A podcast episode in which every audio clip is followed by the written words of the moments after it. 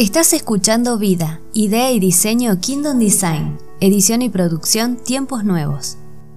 Hola a todos, te damos la bienvenida a Vida, un programa de tiempos nuevos. Nuestra misión es conectar al ser humano con el Creador para que así la persona pueda alcanzar la felicidad, que es simplemente cumplir con el propósito para el que vinimos a la Tierra. Gracias por invertir tiempo en esta propuesta. El miedo es un enemigo que está siempre acechándonos. Hay un viejo proverbio chino que expresa, el que teme sufrir, ya sufre el temor. En la Biblia dice, no temas 365 veces desde el Génesis hasta el Apocalipsis. Vida, edición y producción Tiempos Nuevos, idea y diseño Kingdom Design. Hola, ¿cómo estás? Mi nombre es Alejandro y aquí estamos en un nuevo encuentro para poder compartir este espacio llamado Vida, un programa de tiempos nuevos. Gracias por estar ahí. Esperamos que estos contenidos que estamos abordando sean de crecimiento para tu vida y puedan desarrollar tu área espiritual. Tenemos nuestras redes sociales, allí nos podés encontrar como tiempos nuevos y también si querés consultar o comunicarte con nosotros, el correo es info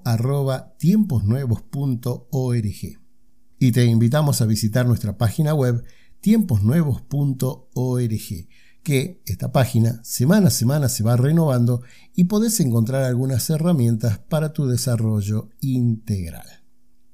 ¿Y cómo te fue con el desafío de la semana? Estaba bastante confrontador, ¿no?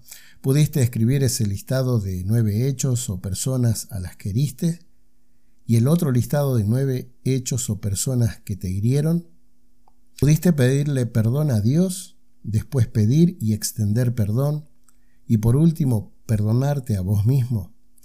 Es interesante los caminos que estamos surcando y cada episodio nos lleva a más. Esperamos que te sean útil. Muchas veces se ha querido enseñar que la Biblia es solo para lo espiritual, pero la Biblia fue diseñada para el ser humano y el ser humano es integral, cuerpo, alma y espíritu. Una pregunta, ¿tenés miedo? Los valientes dirán, no, para nada, no tengo miedo a nada. Pero es bueno decir que valiente no es el que no tiene miedo, sino que a pesar del miedo lo enfrenta. Veamos qué significa temor o miedo. Este término se define a un estado anímico que hace degenerar, declinar, esquivar, repudiar, desechar, rechazar o desestimar aquello que considera, considera como perjudicial, dañoso, peligroso, arriesgado o expuesto. Es una creencia, una conjetura, una figuración, la sospecha, en la imaginación, la suposición, una hipótesis. También significa recelo de un daño o perjuicio a futuro. También esta palabra significa cárcel de presos o centro penitenciario de reclusión. Muy interesante esta última figuración. Cárcel de presos o centro penitenciario de reclusión. Si miramos bien, tener temor es como estar en una cárcel recluido y sin poder salir. Si tenemos miedo a situaciones o a personas, debemos solucionarlo de manera urgente, porque cuando pasamos mucho tiempo con miedo, amedrentados, eso comienza a llamar a los pánicos. Este siglo XXI se ha caracterizado por los ataques de pánico. Veamos qué son los ataques de pánico. Es un episodio repentino de miedo intenso que provoca reacciones físicas graves cuando en realidad no existe ningún peligro. Los ataques de pánico pueden provocar mucho miedo. Cuando se presenta un ataque de pánico, podés sentir que estás perdiendo el control, que estás teniendo un ataque cardíaco o incluso sentís que te vas a morir. De esta última definición, saquemos tres palabritas. Perdiendo el control. Te lo reitero perdiendo el control. Lo dejemos por ahora a un costado. Te comento algo. Nadie ha muerto de un ataque de pánico. Parece que la persona que lo tiene está por morirse, pero nadie se muere por ese estado anímico. vamos viendo que tener miedo o temor en extremo no es un chiste. Traigamos al centro de la escena esas palabritas que habíamos dejado al costado. Perdiendo el control. Muchas personas tienen miedo porque pierden el control. Desde vida te tenemos una noticia. Nunca, nunca vas a tener el control de todo. Eso es imposible. Es más, cuanto menos tengas el control de las cosas, más en paz vas a vivir. Es al revés de lo que uno cree. Eso no quiere decir que no seamos precavidos, que seamos atentos, para poder prevenir situaciones, pero tener el control nos hace estar en estado de alerta permanente y eso va minando nuestras fortalezas, porque el ser humano no nació para estar alerta todo el tiempo, sino también para disfrutar. Te damos un ejemplo. Si queremos tener el control, por ejemplo, de la economía, que si hay devaluación, que si hay inflación, si el dólar sube, si lo que gasté este mes voy a poder gastar el mes que viene. Te cuento que es imposible, ya que ni siquiera los entendidos en el tema y que tienen que administrar naciones lo pueden controlar. Así que, ¿qué queda para nosotros, no? Y sobre este ejemplo te sumo otro. ¿Quién en todo el mundo pudo controlar la pandemia que se desató en el 2020? ¿Acaso esto no afectó la economía del mundo? Te pregunto, ¿se pudo controlar? Creo que como ejemplo está más que suficiente, que controlar no es el método. Control, veamos, proviene del término francés controle, que significa comprobación, inspección, fiscalización o intervención. También se puede hacer referencia al dominio, mando y preponderancia o a la regulación. El Estado, cualquier Estado del mundo, debe hacer controles. Esto es así y es su facultad, pero atención.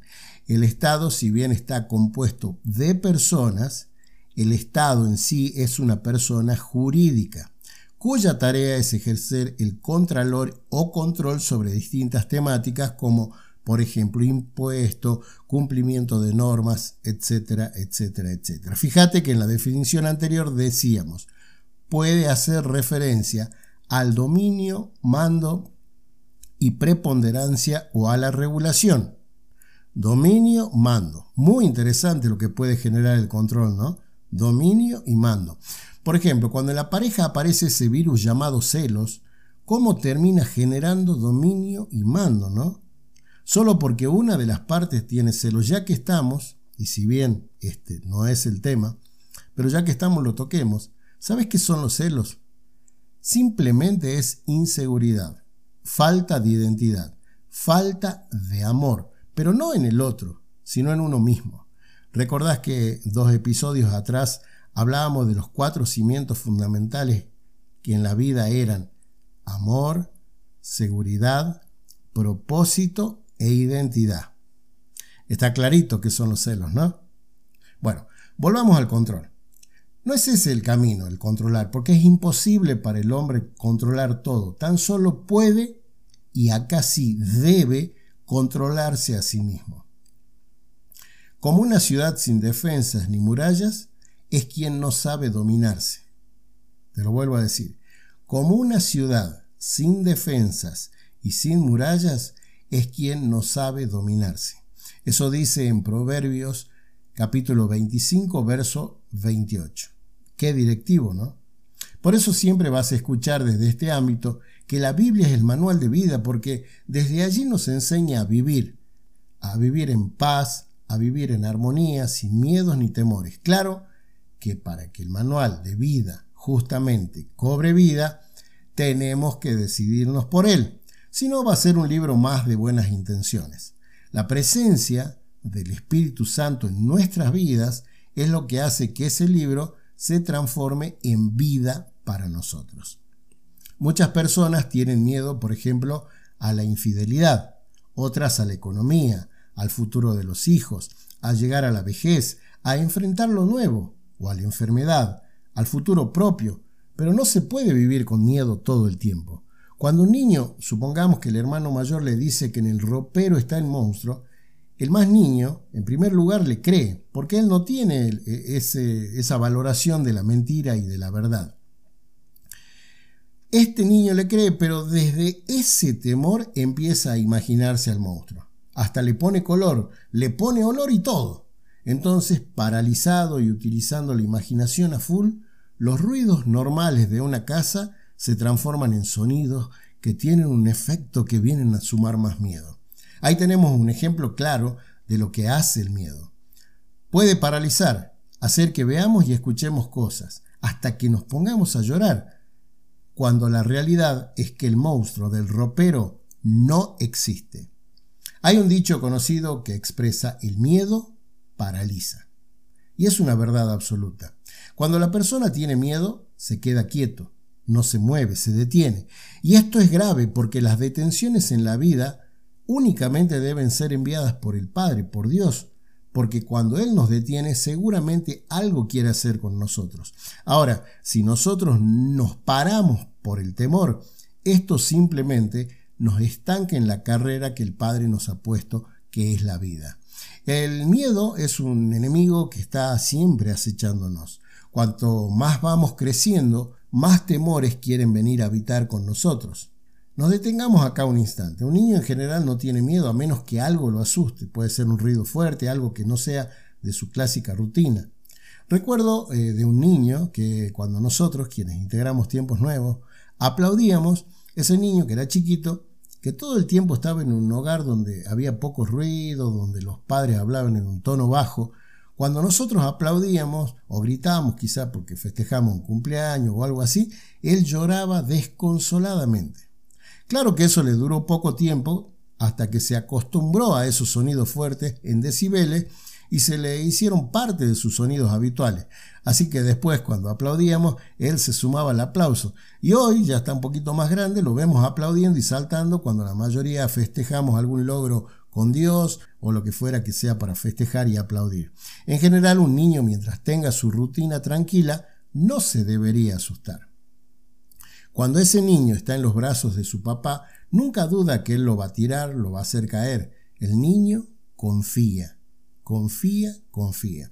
Cuando ese niño se hace adolescente, tampoco tiene muchos miedos, pero sí comienza a gestarse en él el sentido de la responsabilidad. Y allí, con la responsabilidad, viene un cierto temor a fallar, a no estar a la altura que se estima que este joven esté. Pero eso, eso es responsabilidad. Cuando joven, muchas veces tiene que arriesgarse e ir por más. Ahora, cuando ya está en la etapa de, la adultez, allí se comienzan a gestar los temores. Los temores a perder lo que se logró, el temor por la familia y hasta el temor por la vida misma. Jesús nos dice que debemos convertirnos y ser como niños, y así entraremos al reino de los cielos. Entonces, si lo pensamos de manera clara, el niño naturalmente no tiene miedo. Veamos un detalle de quienes en la actualidad, por ejemplo, realizan deportes extremos como el wingsuit, rappel, surf, bodyboarding, el parapente, el, snowboard, el parkour, el rafting. La mayoría son adolescentes y jóvenes los que practican este tipo de actividad. Más allá de la lógica capacidad física de un joven con respecto a un adulto, también está el ingrediente de la responsabilidad, que eso lleva a veces un cierto temor. Queda claro que en lo espiritual se debe ser como niño, pero ello también es aplicable al alma y al cuerpo, porque el espíritu del hombre, bajo el gobierno del Espíritu Santo, debe ser quien rige el alma, y ésta, el alma, el cuerpo. Ese es el orden del cielo y el orden correcto. Hay un viejo proverbio chino que expresa el que teme sufrir, ya sufre el temor.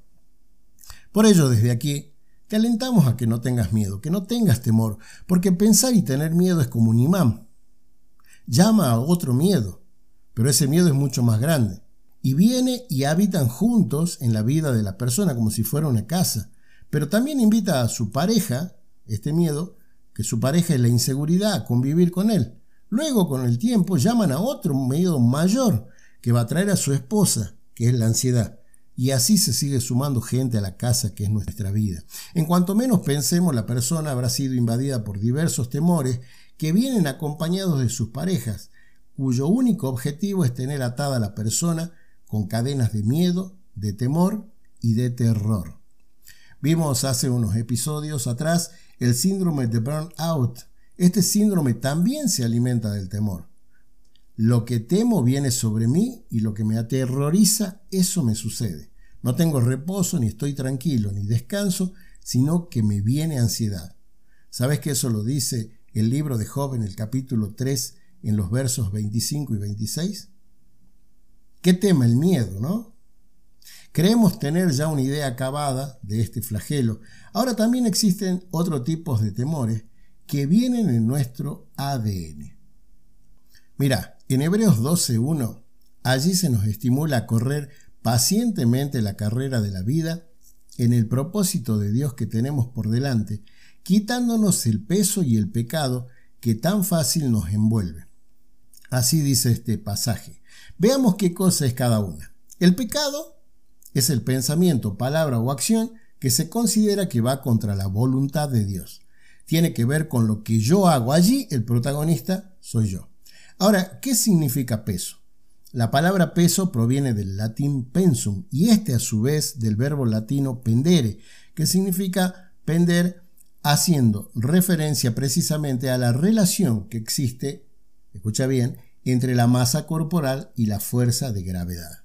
Nos quedemos con estas dos palabras al final. Es la relación que existe entre masa corporal y fuerza de gravedad. Ahora lo veamos espiritualmente. Es la relación que existe entre los pecados de nuestros antepasados y nuestra vida. O sea, no son cosas en las que nosotros seamos los protagonistas, sino que son nuestros ascendentes los que hicieron algo que nos termina afectando en este presente. Ya lo dice en el libro de Deuteronomio capítulo 20, verso 5. Yo, Jehová tu Dios, fuerte celoso, visito la maldad de los padres sobre los hijos hasta la tercera y cuarta generación de los que me aborrecen. Es una dura expresión de parte del Creador, pero es justa, porque quienes lo aborrecen se ponen en la vereda de frente, pero acá estamos viendo cómo eso sigue generacionalmente. Volviendo a nosotros, puede que no hayamos hecho nada, pero ese peso está en nosotros, y muchas veces no comprendemos por qué actuamos como actuamos o por qué tenemos miedo a ciertas cosas si nunca tuvimos un episodio puntual. Te doy un ejemplo clarito. Tuki es un niño que le tiene miedo a los perros. Su mamá Caro también le tiene miedo. Y el abuelo del niño, Lito, también le tiene miedo a los perros. Cuando yo les pregunto, a los mayores, al abuelo y a la mamá, me dicen que no, que ellos le tienen respeto, que hay que tener cuidado, que los perros por ahí se desubican, y en realidad le tienen miedo. Indagando un poquito más, el abuelo me cuenta que cuando él era chico fue mordido por un perro en el campo a la edad de 6 años. Es más, me muestra la cicatriz en el brazo del mordiscón. Ese trauma no resuelto por el abuelo Lito fue trasladado sin que él quisiera a Caro, la mamá de Tuki, a quien también sin intención le transmitieron ese miedo, reforzado cuando Lito le decía con su boca a Caro, Tené cuidado con el perro, no te acerques, palabras que salían desde su propio miedo no resuelto y que Caro, sin haber pasado por ese trauma en vivo y en directo, lo vivía y lo trasladó a su hijo con las mismas palabras. Tuki, tené cuidado con el perro, no se te ocurra acercarte. Tuki, sin comerla ni beberla, ya se hizo acreedor al miedo a los perros. Y eso se traslada a las fobias, a los insectos, a otros animales, a la oscuridad, a conocer nuevas personas, al miedo a ingresar a diferentes ámbitos a los que ya estamos acostumbrados, al aprender nuevas cosas, ¿por qué no? A que no nos sean fiel, ya sea en la pareja o en la amistad, a no tener una seguridad económica, a la enfermedad dolorosa y larga, a no querer cambiar la rutina, al fracaso en las relaciones sentimentales. Los traumas no resueltos por nuestros antepasados pueden ser heredados, por ello debemos despojarnos del peso que nos hace muy pesada la mochila para poder correr la carrera de la vida. Nos metamos de lleno a cómo podemos combatir al miedo. En la Biblia dice no temas 365 veces desde el Génesis hasta el Apocalipsis. Parece que Dios sabe de nuestra debilidad y nos exhorta a que no temamos. Que este número coincida con la cantidad de días del año no es casualidad. Cuando estamos en Él, cuerpo, alma y espíritu, no podemos tener temor, pues Dios no nos da un espíritu de temor, sino un espíritu de poder, de amor y de dominio propio. Eso se encuentra en la segunda carta de Timoteo capítulo 1 versículo 7. La receta para vencer al miedo es el amor. Mira qué sencillo. Te lo digo de nuevo. La receta para vencer al miedo es el amor, ya que en el amor no hay temor, sino que el perfecto amor echa fuera el temor, porque el temor involucra castigo y el que teme no es hecho perfecto en el amor. Eso está, primera carta de Juan, capítulo 4, verso 18. Es evidente que es parte nuestra tener miedo. Muchas veces en el manual de vida nos dice no temas, no temas, no temas. Él es nuestro creador y sabe que ese tema es un área que debemos conquistar y que debemos conquistarla todos los días del año, todos los días de la vida. Por ello nos dice 365 veces, no temas. ¿Recordás cuando hace un ratito hablábamos como si la persona fuera una casa y que si habitaba el miedo comenzaba a llamar a otros miedos más grandes que venían con sus parejas, la ansiedad, la intranquilidad, la inseguridad? Bueno, Fíjate que dice el perfecto amor echa fuera el temor. O sea que debemos llenarnos del perfecto amor.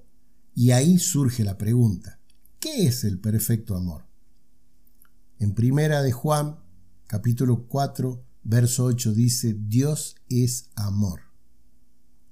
Y si querés ahondar más, en el capítulo 4 del verso 7 al 21, ahí te va a hablar la carta de Juan acerca del amor de Dios.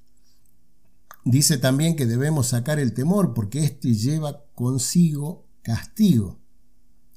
Así que por donde le busquemos, no nos conviene tener temor. Debemos llenarnos de Cristo. Mira, cuánto nos ama el Padre que a través de distintos libros nos dice que no temamos.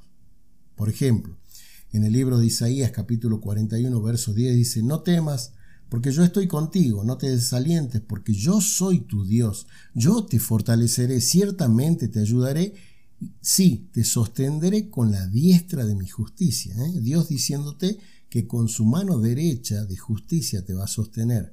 Salmo 56, verso 3, cuando siento miedo, pongo en ti mi confianza. Mira qué consejo.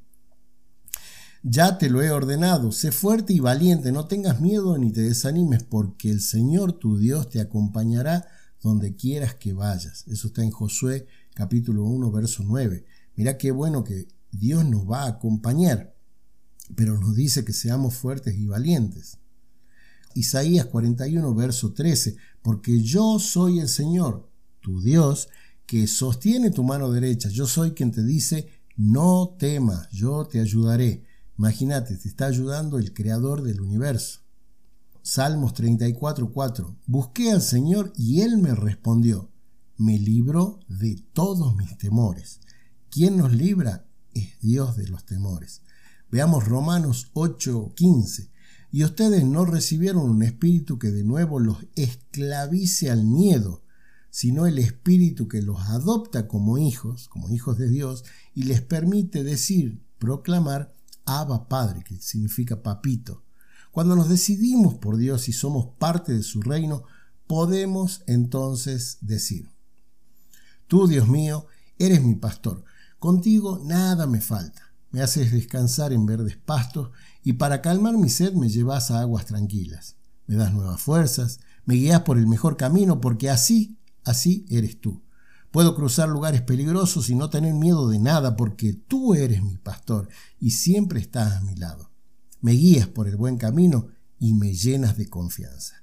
Eso está en el Salmo 23 del verso 1 al 4. El desafío para la semana. Identificar en la vida, en tu vida, qué personas, cosas o situaciones te generan miedo. Ponerlas a la luz y orar para que junto al Padre puedas sacarlas de tu vida. Él te va a dar la fortaleza y la valentía en la medida que nos llenemos de su amor. Recordá que Él te ama tanto que te regaló, nos regaló, un verso para cada día del año referido al temor. El cuento de hoy. En un pueblito alejado de la ciudad, llamado Barrancas, vivía José un niño que era muy feliz. Con seis añitos estaba en el primer grado de la escuela del pueblo. Él vivía con su papá, su mamá y tres hermanitos. Su mamá cuidaba de él y sus hermanitos y su papá trabajaba el campo, ya que tenían algunas ovejas, llamas y vicuñas. Desde su lugar, él veía las barrancas, en un lugar alto, y estaba intrigado por ir hasta ahí para ver cómo se vería el pueblo desde ahí. Un día de julio, en plenas vacaciones de invierno, su papá se había ido al campo a cuidar los animales, y esa tarea le llevaba por lo menos tres días afuera de casa. Su mamá viajaba esa media mañana a la ciudad porque tenía algunos problemitas de salud y se llevaba a los hermanitos. Cuando esto pasaba normalmente, ella volvía en horas de la noche. Él se quedó solo. No era la primera vez. No estaba autorizado a salir solo, pero los padres confiaban porque era bien responsable. Pero en esta ocasión pensó en irse hasta las barrancas para ver lo que veían los turistas y visitantes que quedaban maravillados. Decidió ir en horas de la tarde, después de almorzar. Armó su mochila, puso una manzana, un chaleco de lana por las dudas, su cuaderno de dibujos a medio uso y una cartuchera con dos lápices negros y cinco de colores, marrón oscuro, amarillo, rojo y uno verde. José se imaginaba que así podría dibujar lo que veían los turistas. Él no tenía una máquina de fotos, pero la maestra siempre lo elogiaba porque dibujaba muy bien. Almorzó el plato de mote con charqui que le había dejado su mamá y se dispuso a ir a las barrancas. Viento, el perrito de la familia, comenzó a ladrar, como advirtiendo que no fuera solo. José no lo quiso llevar porque él había escuchado que subir las barrancas era bastante complicado y él no quería tener que estar atento a Viento. Así que trancó la puerta desde afuera y Viento quedó encerrado. José comenzó a caminar. Algunos vecinos, los pocos que caminan a la siesta, lo vieron cruzar el cauce del río. Le llamó la atención porque la verdad José nunca andaba solo. José caminó, caminó y caminó y sin darse cuenta pisó una tola que le traspasó su zapatilla de tela y con una espina le produjo una pequeña herida. Esta herida no era muy profunda, podía seguir caminando, pero lo hacía con mayor lentitud. José supo que se demoraría un poco más de lo que él pensaba, pero no dejaba de pensar en ver a su pueblo desde las barrancas. Lento, lento, subió por el camino viejo, que entre paréntesis estaba medio derrumbado, pero igual, aunque le costó, él subió. Ya era más de la media tarde y el viento helado comenzó a soplar. José comenzó a tener frío, pero no quería rendirse. Ya había llegado hasta allí, quería ir hasta la parte este de las barrancas, porque ahí decían que se podía ver no solo el pueblo, sino todo el paisaje. Siguió caminando hasta que llegó a ese lugar. El viento era cada vez más fuerte y levantaba el polvo del lugar, lo que hacía difícil poder ver. Trató de resguardarse detrás de una piedra gigante que había en el lugar y logró hacerlo. Le hacía tanto frío y el viento seguía soplando. Miró su mochila y sacó el chaleco de lana de llama. Se lo puso, pero no lograba calentarse. La manzana estaba tan fría que no le daba ni ganas de tocarla. Trató de sacar el cuaderno, pero el viento se lo robó y se lo llevó a muchos metros de donde estaba. José empezó a pensar que no había sido una buena idea la de irse sin avisar. El miedo quiso acercarse a él, pero José, José era fuerte y valiente. Sabía que debía tratar de volver antes que llegara la noche porque si no, ahí sí se pondría peligroso, porque sumado a que nadie sabía dónde estaba, el viento y el frío complicarían mucho la situación. Trataba de caminar, pero la herida del pie le imposibilitaba moverse rápido, y el viento era tan fuerte que casi casi le impedía dar pasos. José ahora sí sintió miedo, pero recordó un estribillo de una canción que le habían enseñado en la casa de su amiguito Eliseo y decía así, Me envuelves hoy con una canción, melodía de tu amor. Cantas libertad en mi adversidad, ya no hay más temor. Ya no soy esclavo del temor, yo soy hijo de Dios. No recordaba más, pero ese estribillo le daba ánimo ante la situación. De repente sintió a lo lejos unos ladridos. Pero qué perro andaría por ahí con ese viento y con ese frío. Siguió cantando en su mente ese estribillo, pero volvió a escuchar el ladrido, ahora más cerca. Entre el viento y la tierra divisó un pequeño perrito que corría hacia donde él estaba. Cuando lo tuvo más cerca se dio cuenta que era viento. José lo abrazó y estaba tan contento de verlo que se puso a llorar abrazado a su fiel amigo. José no entendía cómo Viento estaba ahí, pero bueno, lo importante era que estaba. Cuando de repente escuchó su nombre. José, José. Viento corrió como indicándole el camino a José hasta esa voz. Era la voz de su padre, don Visitación. José corrió a sus brazos. Don Visi, como le decían cariñosamente, lo levantó en sus brazos y lo llevó contra su pecho. José sabía que ese era el mejor lugar donde podía estar, en los brazos de su padre, por más que el viento y el frío no cesaran. Don Visitación le puso un abrigo de barracán, cargó al niño en sus hombros, así como lo hacía cuando alguna oveja estaba herida, y junto a Viento emprendieron la vuelta. Fue un regreso medio extraño. Ninguno hablaba. Solo se escuchaba de tanto en tanto, de trecho en trecho, un ladrido de viento que justamente le ladraba al viento. Ya de regreso en el pueblo, cuando la noche ya estaba presente, los vecinos que habían visto irse a José miraban por las ventanas a don Bisi y pensaban, uy, ahora don Bisi lo va a castigar duro. En la casa, don Visitación le lavó los pies, le puso un ungüento que era cicatrizante y antiséptico y estaba hecho a base de miel y aceite de olivo. Le vendó el pie y lo recostó en la cama. Como hasta ese momento ninguno había hablado, José estaba desconcertado. Don Bisi regresó con una silla a la habitación, se sentó al lado de José y le preguntó por qué había desobedecido, si él sabía que cuando estaba solo no debía salir. Además le contó que él se tuvo que volver del campo porque había unos animales heridos por un ataque de un puma y cuando llegó viento ladraba y ladraba y le comenzó a marcar con su olfato por donde José se había ido. José estaba tan arrepentido que no podía decir palabra. Lloraba y lloraba. Su padre lo abrazó, le dijo que el castigo más grande que le podía dar era que José, sí José, debía volverse a ganar la confianza de su padre. Eso le dolió muchísimo, pero sabía que tenía la chance de volverse a ganar esa confianza y se propuso en su corazón, fuerte y valiente, no volver a fallar a su casa. Don Bisi le dijo que le iba a dar otra oportunidad porque Dios Así lo había hecho con él desde chico y cada vez que él se equivocaba. Después don Bisi fue hasta su morral y sacó dos cosas. El cuaderno que José había perdido y un sobre grande. Ambas cosas se las dio a su hijo. José se alegró de tener de nuevo su entierrado cuaderno de dibujos y luego abrió el sobre. Su cara se llenó de sorpresa y alegría. Sus ojos se inundaron de lágrimas al ver una foto tamaño grande de su pueblo desde las barrancas. Christopher, el inglés que había parado en un cuarto de su casa en el otoño pasado, le había prometido a don Bisi mandarle una foto para que José pudiera ponerle en el cuarto. Del reverso de la foto decía, Joseph, be strong and courageous, que en español quiere decir, José, sé fuerte y valiente.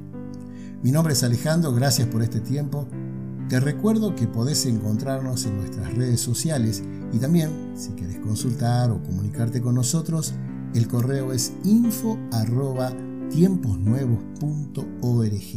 Y también te invitamos a visitar nuestra página web tiemposnuevos.org.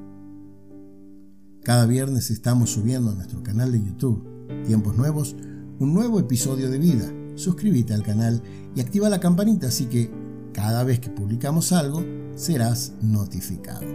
Y recordá que los que esperan en Él tienen nuevas fuerzas. Comencemos por declararlo. Que tengas una muy buena semana.